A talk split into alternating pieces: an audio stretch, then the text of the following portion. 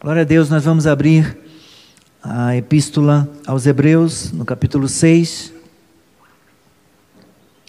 Hebreus 6.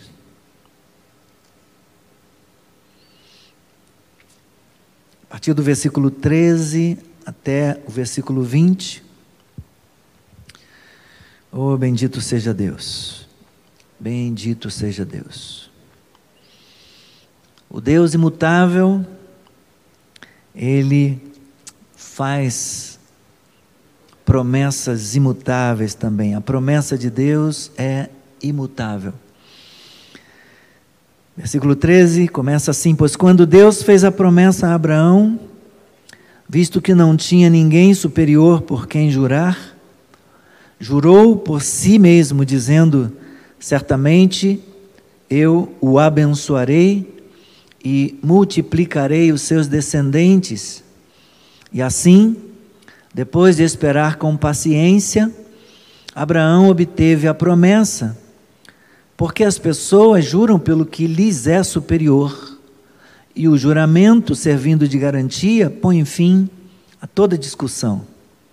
Por isso, Deus, quando quis mostrar com mais clareza aos herdeiros da promessa que o seu propósito era imutável, confirmou com um juramento.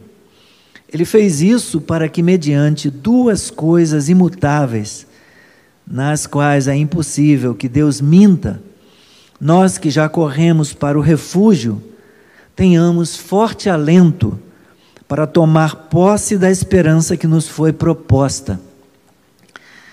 Temos esta esperança por âncora da alma segura e firme e que entra no santuário que fica atrás do véu, onde Jesus, como precursor, entrou por nós, tendo se tornado sumo sacerdote para sempre, segundo a ordem de Melquisedeque.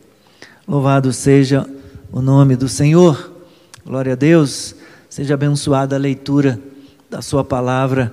Ó Deus, obrigado por esse tempo, obrigado pela escritura sagrada e por agora podermos trabalhar, Senhor, ó oh Deus, para, é, com a ajuda do Espírito Santo, sermos iluminados no nosso entendimento, de maneira a compreendermos a palavra que já foi revelada, ó Deus, a, aos cristãos hebreus e que tem aplicação, teve para eles lá e tem aplicação para nós hoje aqui também. Ajuda-me, Senhor, ajuda-me, ó Deus, de maneira que eu, eu consiga explicar o sentido, ó Deus, dessas palavras, ó Deus, ajudando meus irmãos a aplicarem as suas vidas, a fazerem aplicação dessa, dessa porção das Escrituras às suas vidas. Hoje, Senhor, em nome de Jesus, eu me submeto a Ti e minha mente, meu coração, todo o meu ser, minha voz, ó Deus, e também a, a vida dos irmãos, a mente dos irmãos que estarão ouvindo tua palavra. Quer na transmissão ao vivo ou num outro dia, Senhor, em outro horário, as pessoas que vão assistir o vídeo, que possam compreender, que possam, ó Deus, ouvir a tua voz e terem suas vidas edificadas. É o que nós te pedimos em nome de Jesus. Glória a Deus. Bendito seja o nome do Senhor. Então, queridos, lembrando o que vimos na semana passada, de acordo com o autor sagrado, a razão para o tema do ministério sacerdotal de Cristo, segundo a ordem de Melquisedeque, ser um assunto difícil de explicar, como ele diz no capítulo 5, versículo 11, a dificuldade é por conta da imaturidade dos ouvintes hebreus, dos leitores hebreus. Que dificulta a explicação é a imaturidade deles. E a causa dessa imaturidade deles é a preguiça espiritual demonstrada por eles. Ele trata desse assunto, desse tema, entre os versículos, o versículo 11 do capítulo 5 e o versículo 12 do capítulo 6, onde ele vai dizer, entre outras coisas, que pelo tempo decorrido da conversão deles, os cristãos hebreus já deveriam ser adultos, já deveriam ser mestres, como ele aborda nos versículos 12 e 14 do, do capítulo 5. Todavia, eles ainda eram crianças, eles ainda se mostravam principiantes nas coisas básicas, no beabá, na alfabetização da doutrina de Cristo, como abordado no versículo 13 do capítulo 5. Dessa forma, os hebreus corriam grande risco de, de se perder, de se desviar, de desistir da corrida da fé.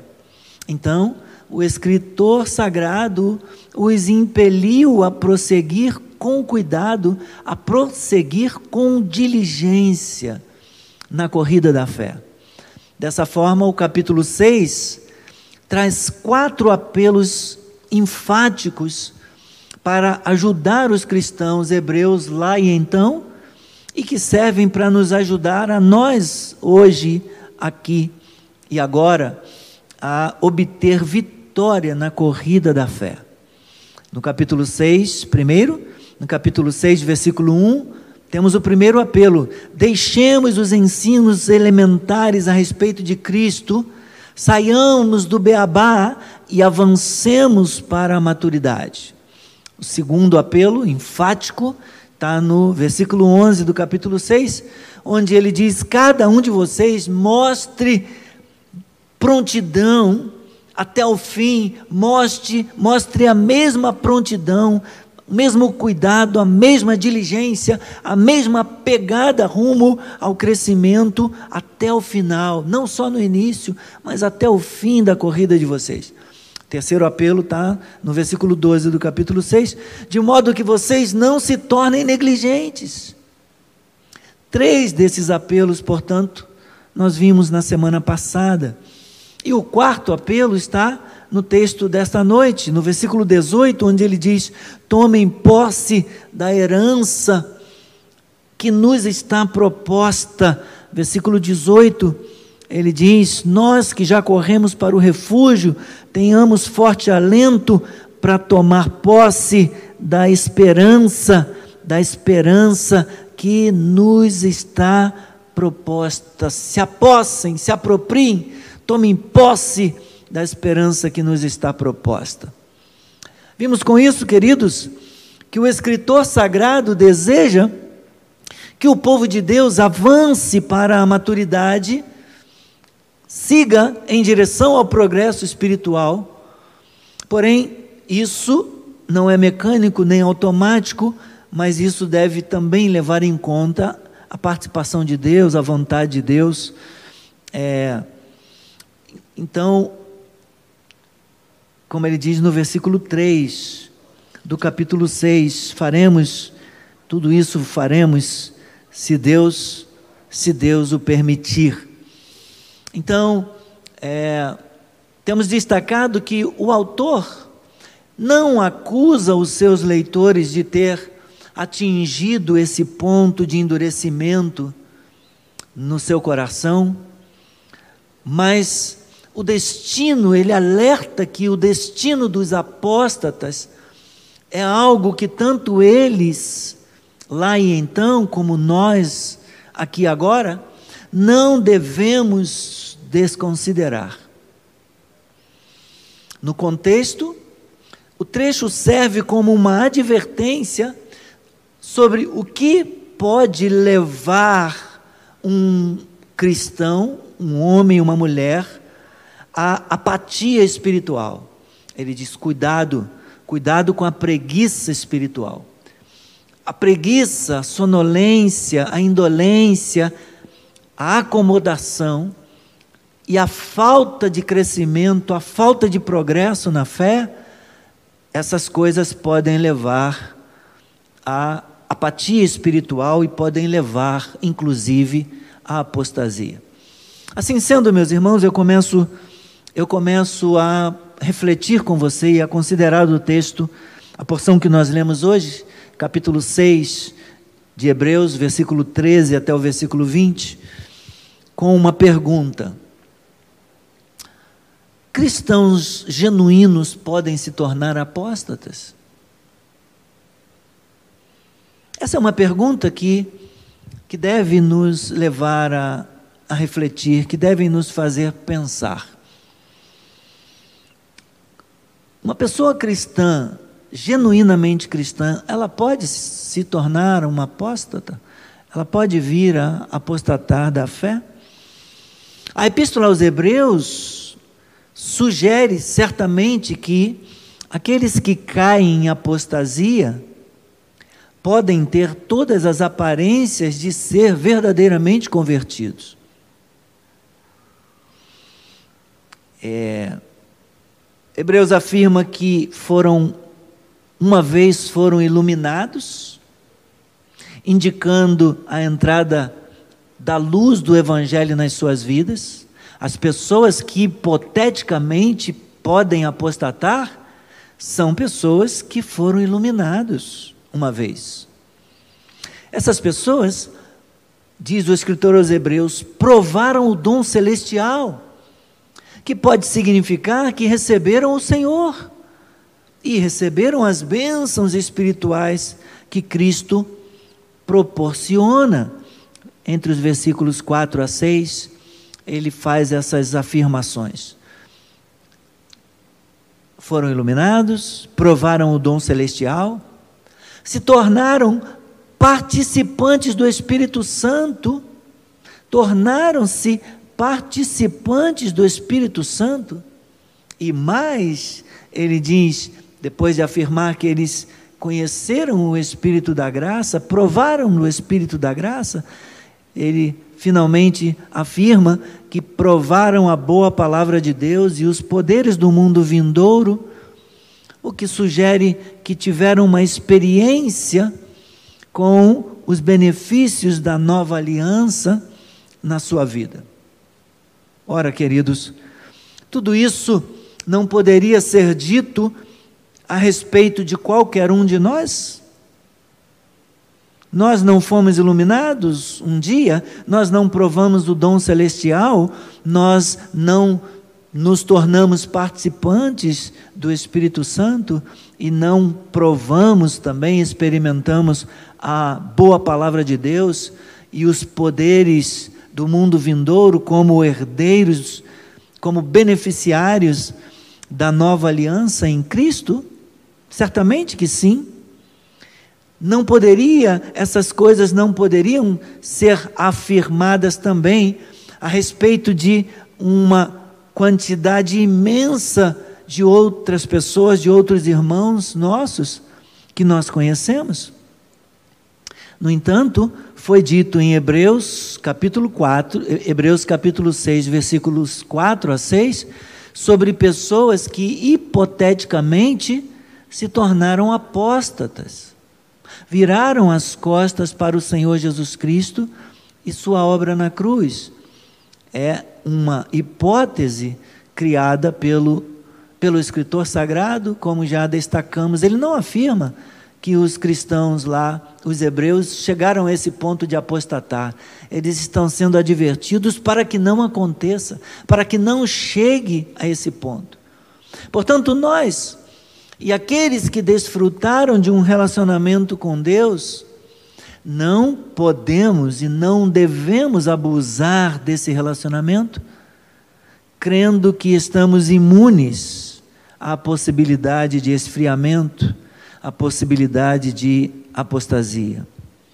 É verdade que a Bíblia tem promessas como João 10, 27 a 29, onde o evangelista diz: As minhas ovelhas ouvem a minha voz, onde João registra as palavras do Senhor Jesus Cristo.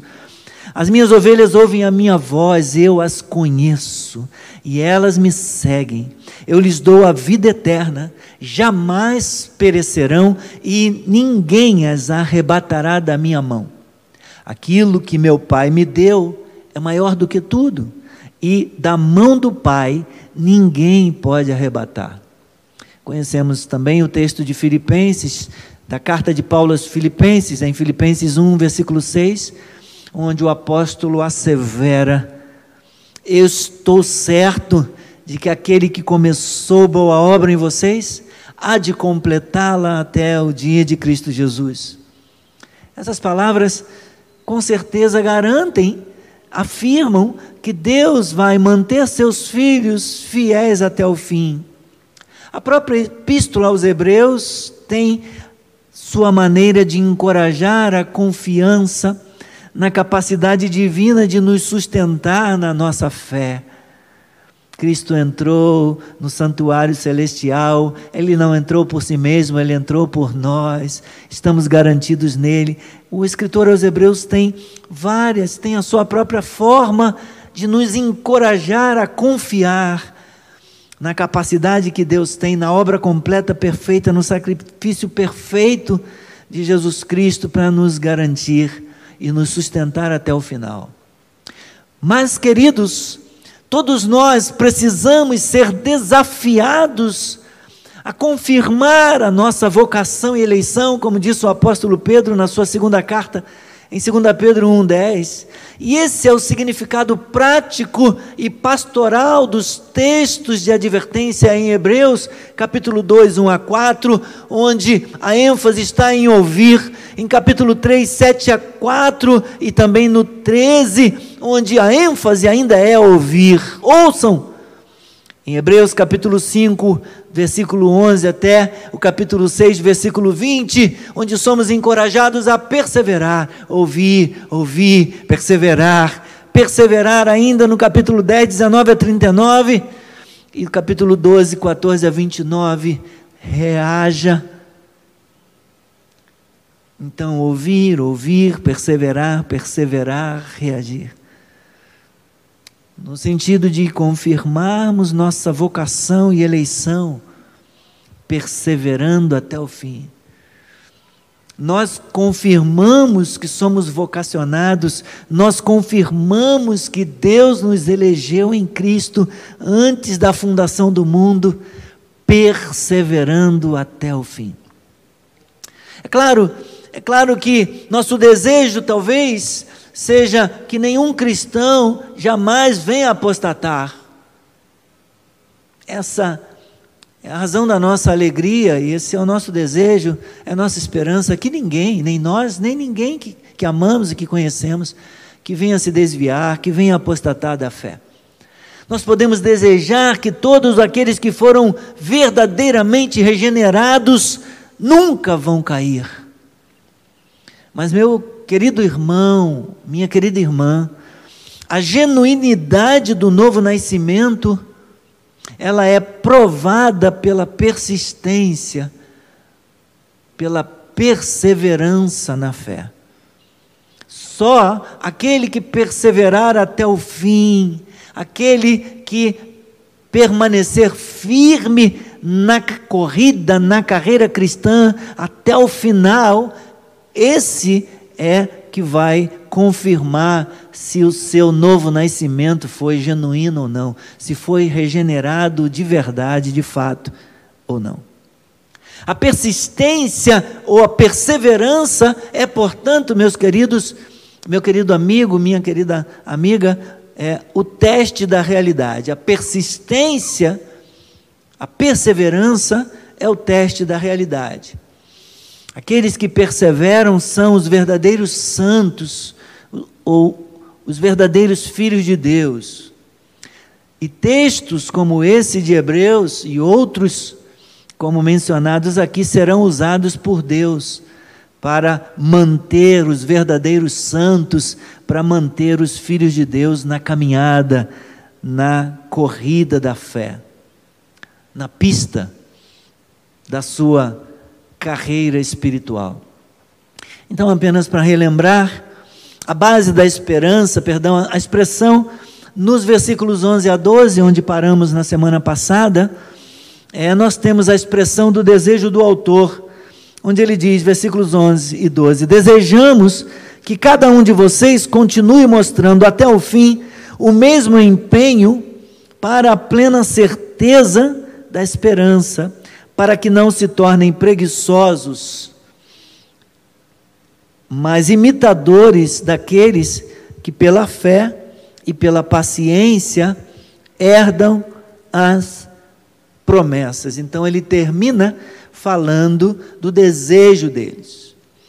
Aqui ele está expressando outra vez o seu desejo sincero de que cada um dos seus irmãos, cada um dos seus amigos, crentes, cristãos, hebreus, persevere na sua caminhada cristã. Agora, quando seus maiores inimigos são a preguiça e a indolência, a lerdeza espirituais, eles precisam demonstrar o mesmo zelo, a mesma dedicação, a mesma diligência, a fim de manter a esperança totalmente viva até o final. Uma esperança viva é a base para a vida cristã eficaz em qualquer contexto. Nós fomos chamados para uma viva esperança. Mantenha essa esperança viva no seu coração até o final. Não deixe que nada venha fazer esfriar, fazer você perder a esperança, perder o foco, o alvo. Não perca. Uma esperança viva é a base para a vida cristã, feliz, bem-sucedida, eficaz em qualquer contexto. Portanto, aqui nós temos a expressão do desejo do autor. Ele, ele cita o exemplo daqueles que herdaram, herdaram a herança, né? Herdaram a promessa pela fé e pela paciência. E então ele vai dar exemplo a respeito da base da esperança. Qual é a base da esperança cristã?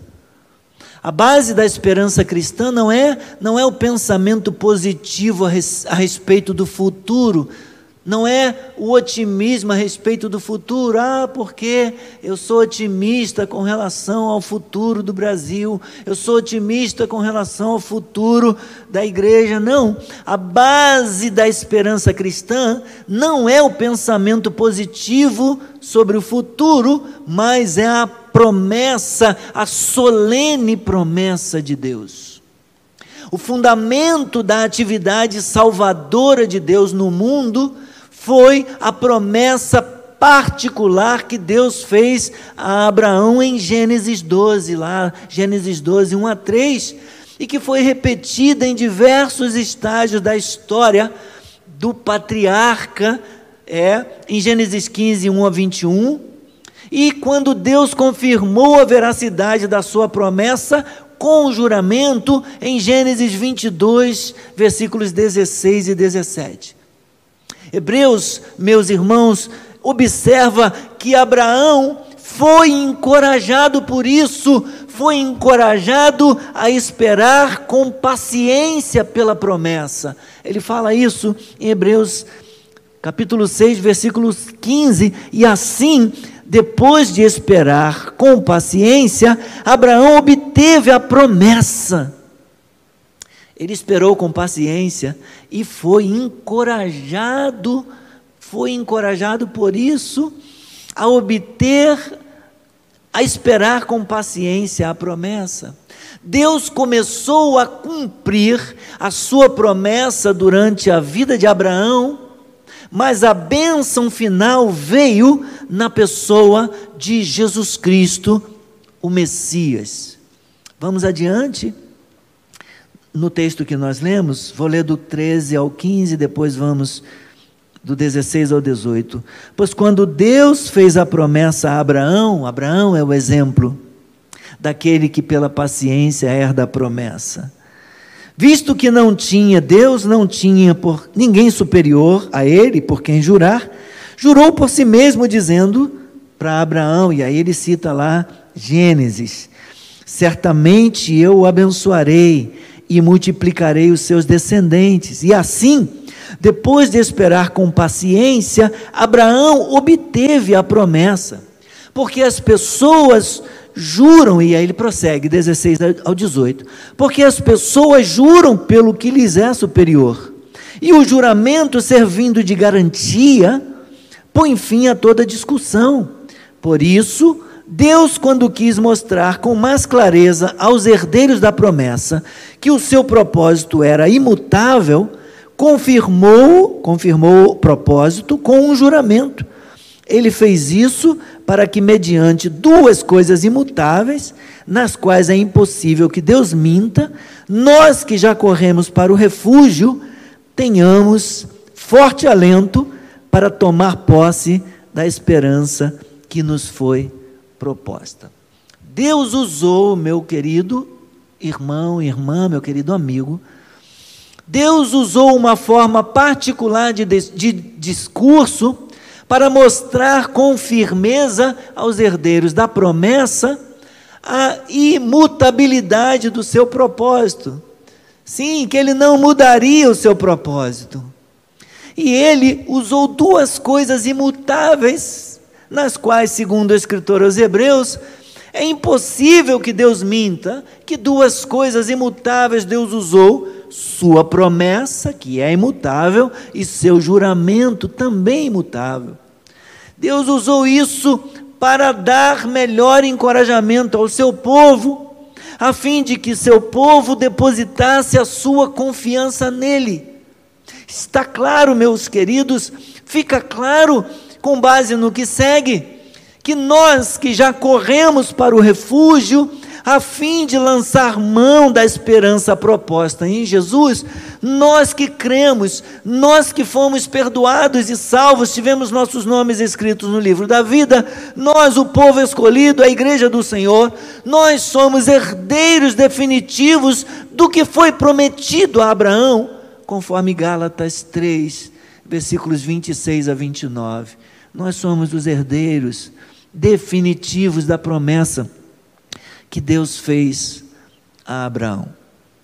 E então, depois de afirmar isso, do versículo 16 ao 18, dizendo que é, deixe-me localizar aqui, que Deus 17, 18. Que Deus fez isso para que, mediante duas coisas imutáveis, é, nas quais é impossível que Deus minta, nós que cremos, nós que já corremos para o refúgio, que temos em Jesus Cristo o nosso refúgio, nossa esperança, tenhamos forte alento para tomar posse da esperança que nos foi proposta temos esta esperança por âncora da alma, segura e firme, e que entra no santuário que fica atrás do véu, onde Jesus, como precursor, entrou por nós, tendo se tornado sumo sacerdote para sempre, segundo a ordem de Melquisedeque.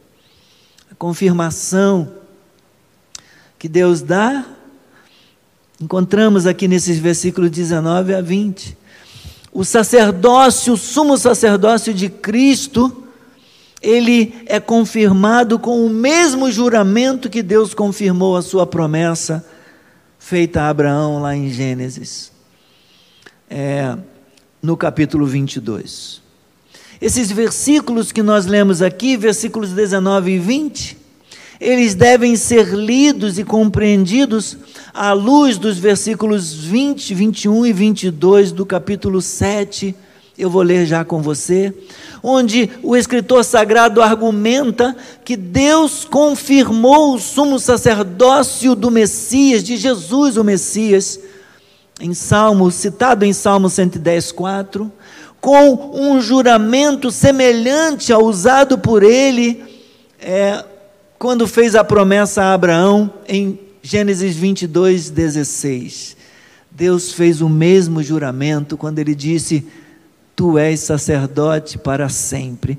Veja o que o escritor diz, Hebreus 7, versículo 20 a 22. E isto não se deu sem juramento. Do que ele está falando? E nós vamos é, considerar isso com mais profundidade na semana que vem. Ele está falando do sacerdócio de Cristo que é eterno. Isto não se deu sem juramento. Esta afirmação que Deus fez, você é sacerdote para sempre, segundo a ordem de Melquisedeque. Porque os outros são feitos sacerdotes sem juramento, se referindo aos sacerdotes segundo a ordem de Arão, mas este, falando de Cristo, este foi feito sacerdote com juramento por aquele que lhe disse: O Senhor jurou e não se arrependerá. Você é sacerdote para sempre. Por isso mesmo, Jesus se tornou fiador de superior aliança. Entendamos, precisamos compreender ler e compreender os versículos 19 e 20, os últimos versículos do nosso texto dessa noite, à luz de versículos 20, 21 e 22 do capítulo 7, é, onde o escritor argumenta que Deus fez um juramento confirmando o sacerdócio do Messias, o sacerdócio de Cristo fez um juramento semelhante ao usado por ele lá na promessa feita a Abraão em Gênesis 22, 16. Visto que Jesus é o sumo sacerdote prometido, segundo a ordem de Melquisedeque, ele se tornou a garantia, ele se tornou o penhor, o fiador, como nós lemos em 7,22 o garantidor das bênçãos da nova aliança. Assim, meus irmãos, aqueles que confiam em Jesus Cristo podem estar seguros que de fato entrarão além do véu, aonde ele foi adiante de Deus, diante de Deus, por nós, aonde ele penetrou além do véu por nós que somos o seu povo. Jesus Cristo é literalmente o precursor, ele é o desbravador, por assim dizer, aquele que foi na frente abrindo caminho, clareando, abrindo caminho para nós, para que nós pudéssemos seguir os seus passos e adentrar também no santo lugar da presença de Deus. Glórias ao Senhor. Veja, versículo 20, 20, 19 e 20, temos esta esperança por âncora da alma, segura e firme, que entra no santuário que fica atrás do véu, onde Jesus, como precursor, entrou, olha, entrou por nós, ele não entrou por ele, ele não tem pecado, ele entrou por nós, tendo se tornado sumo sacerdote para sempre, segundo a ordem de meu que Zedeque. Ele, portanto, abriu o caminho para nós podermos segui-lo, seguir os seus passos e, por suas virtudes, entrarmos lá também na presença gloriosa do Deus Santo e Todo-Poderoso. Eu quero prosseguir aqui, mas antes, antes de concluir, quero lembrar quero lembrar é, com você de um episódio ocorrido com um atleta brasileiro chamado Vanderlei Cordeiro de Lima, um maratonista. É, fato ocorrido nos Jogos Olímpicos de Atenas, no ano de 2004. Eu não sei se você vai se recordar, mas a imagem é, é muito viva ainda na minha lembrança, acompanhando os noticiários pela televisão, não sei se você se recorda. Ele vinha liderando a prova da maratona e ele era um candidato potencial, tinha tudo, tinha tudo para ganhar a medalha de ouro, mas de repente entrou um cidadão na, na pista, na corrida, agarrou-se ao Vanderlei Cordeiro de Lima, tentando tirá-lo da pista fazendo-o perder um tempo precioso. Mas o atleta brasileiro, graças a Deus, o Vanderlei Cordeiro de Lima, conseguiu se desvencilhar daquele homem, voltando para a corrida, conseguiu terminar a corrida cruzando a linha de chegada em terceiro lugar e ficando com a medalha de bronze. Ele, ele foi é, homenageado e condecorado pelo Comitê Olímpico Internacional com uma medalha que me fugiu agora o nome, mas é um dos poucos atletas a ter essa, essa honra, deram uma, uma medalha para ele, é, porque consideraram que ele seria virtualmente o, o ganhador da medalha de ouro, perdeu e na competição ele ficou com o bronze, mas foi honrado com essa, com essa medalha pelo Comitê Olímpico Internacional. O que é que eu quero falar? O que, é que eu quero dizer com isso? Meu querido irmão e minha querida irmã, o nosso alvo é cruzar a linha de chegada e adentrar o céu. Nosso destino, meus irmãos, é viver para sempre na santa e gloriosa presença de Deus. Nós podemos ir literalmente aonde Jesus foi. Assim sendo, o santuário celestial é mais uma forma de descrever o mundo vindouro, o mundo que há de vir, o repouso que resta para o povo de Deus, a pátria superior, a Jerusalém celestial, que tem sido a esperança final e definitiva para o povo de Deus em todas as épocas. Esse alvo tão esperado, ele foi conquistado e colocado à nossa disposição pelo nosso Salvador, pelo nosso sumo sacerdote, pelo nosso Rei, o Senhor Jesus Cristo. Jesus, como a nossa esperança, ele entrou no santuário e ele permanece lá como âncora da alma, segura e firme, aleluia. Nossa segurança está nele. Mas nessa corrida da fé, nesse mundo, aparecerão adversários e adversidades que tentarão nos desviar, que tentarão nos tirar da corrida e nos impedir de cruzar a linha de chegada no céu. Precisamos nos desvencilhar desses obstáculos, desses adversários e adversidades e seguir em frente para o nosso alvo, que é estar com Cristo. Então, se você ainda não se considera um cristão, eu quero dizer-lhe algo. A promessa da salvação é para você também.